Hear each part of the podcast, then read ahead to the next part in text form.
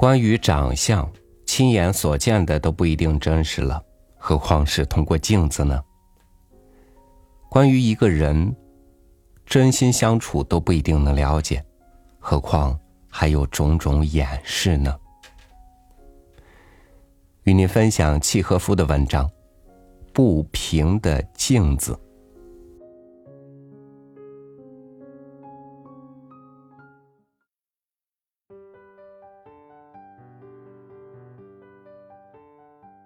我和我的妻子走进客厅里，那儿弥漫着煤气和潮气。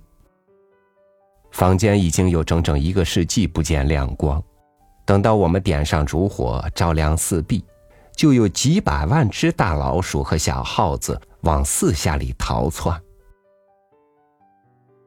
我们关上身后的房门，可是房间里仍然有风。吹拂墙角上堆着的一叠叠纸张，亮光落在那些纸上，我们就看见了古老的信纸和中世纪的画片。墙壁由于年陈日久而变成绿色，上面挂着我家祖先的肖像，祖先们神态傲慢而严厉，仿佛想说：“应该揍你一顿才是，老弟。”我们的脚步声响遍整个房子，我咳嗽一声，就有回声来接应我。这类回声从前也接应过我家祖先发出的响声呢。房外风声呼啸和哀叫，壁炉的烟囱里似乎有人在哭，哭声响着绝望的音调。大颗的雨点敲打乌黑昏暗的窗子。敲打声惹得人满心愁闷。唉，祖宗啊，祖宗！我说，意味深长的叹气。假如我是作家，那么我瞧着这些肖像，就会写出篇幅很长的长篇小说来。要知道，这些老人当初每一个都年轻过。每一个男的或者女的都有过爱情故事，而且是什么样的爱情故事啊？比方说，看一看这个老太婆呢，她是我的曾祖母。这个毫不俊俏、其貌不扬的女人，却有过极其有趣的故事，你看见吗？我问妻子说。你看见挂在那边墙角上的镜子吗？我就对妻子指着一面大镜子，配着乌黑的铜框，挂在墙角上我曾祖母肖像旁边。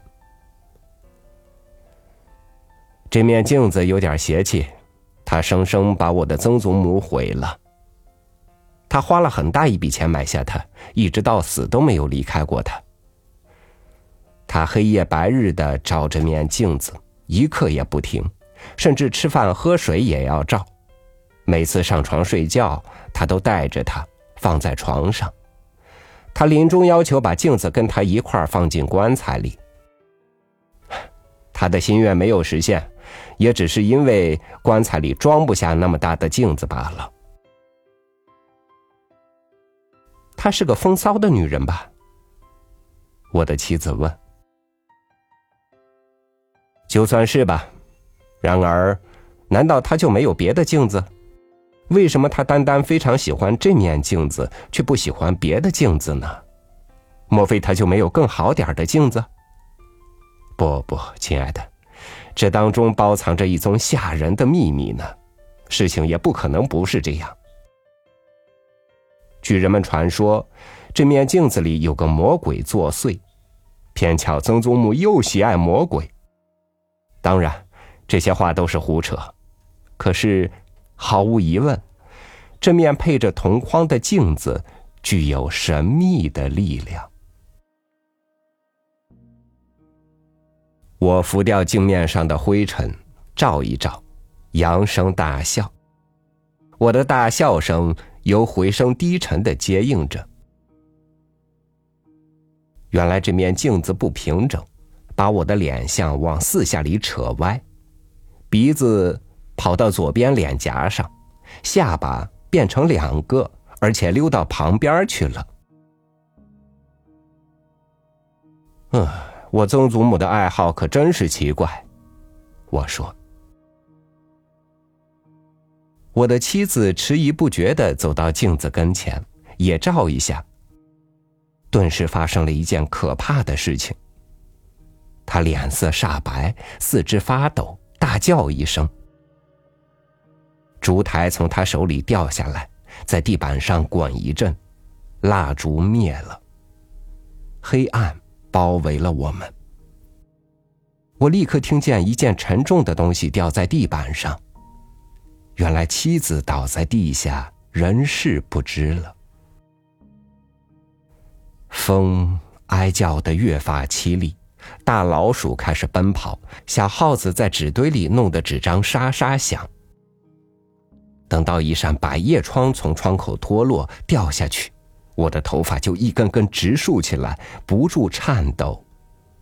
月亮在窗外出现了。我抓住我的妻子，抱起她，把她从祖宗的住所搬出去。她一直到第二天傍晚才醒过来。镜子，把镜子拿给我。他醒过来以后说：“镜子在哪儿？”这以后，他又整整一个星期不喝水、不吃东西、不睡觉。老是要求把那面镜子拿给他，他痛哭，扯着脑袋上的头发在床上翻来覆去。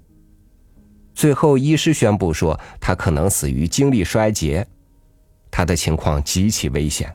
我才勉强克制住恐惧，又跑到楼下去，从那儿取来曾祖母的镜子拿给他。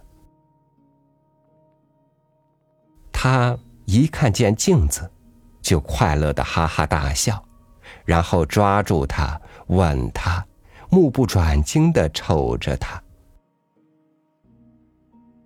如今已经过去十多年，他却还是在照那面镜子，一会儿也不肯离开他。难道这就是我？他小声说。他脸上除了泛起红晕以外，还现出幸福和痴迷的神情。对，这就是我。大家都说谎，只有这面镜子例外。人们都说谎，我的丈夫也说谎。要是我早点看见我自己，要是我早知道我实际上是什么模样，那我就不会嫁给这个人。他配不上我，我的脚旁边应当匍匐着最漂亮和最高贵的骑士才对。有一次，我站在妻子身后，无意中看一下镜子，这才揭开可怕的秘密。我看见镜子里有一个女人，相貌艳丽夺目，我生平从没见过这样的美人。这是大自然的奇迹，融合了美丽、优雅和爱情。然而，这究竟是怎么回事？发生了什么事情呢？为什么我那难看、笨拙的妻子，在镜子里却显得这么漂亮？这是什么缘故？这是因为不平的镜子。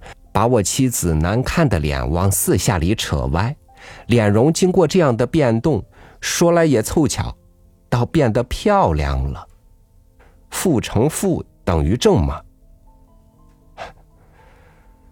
现在我俩，我和妻子，坐在镜子跟前，眼巴巴的瞧着他，一刻也不放松。我的鼻子跑到左边脸颊上。下巴变成两个，而且溜到旁边去了。然而我妻子的脸却妩媚迷人，我心里猛然生出疯狂而着魔的热情。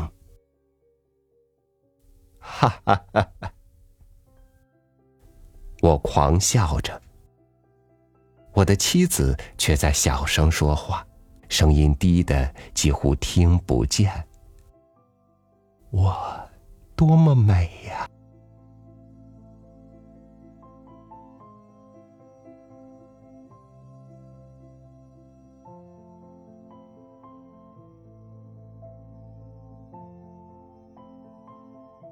人们常常面对着这样的镜子，照见自己的丑陋，或者照见自己的美好。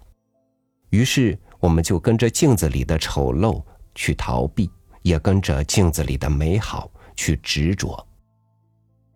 但如果这面镜子是不平的，你的取舍、喜恶，还是出于本心吗？本心照见的，才是真实。感谢您收听我的分享，我是朝宇，祝您晚安，明天见。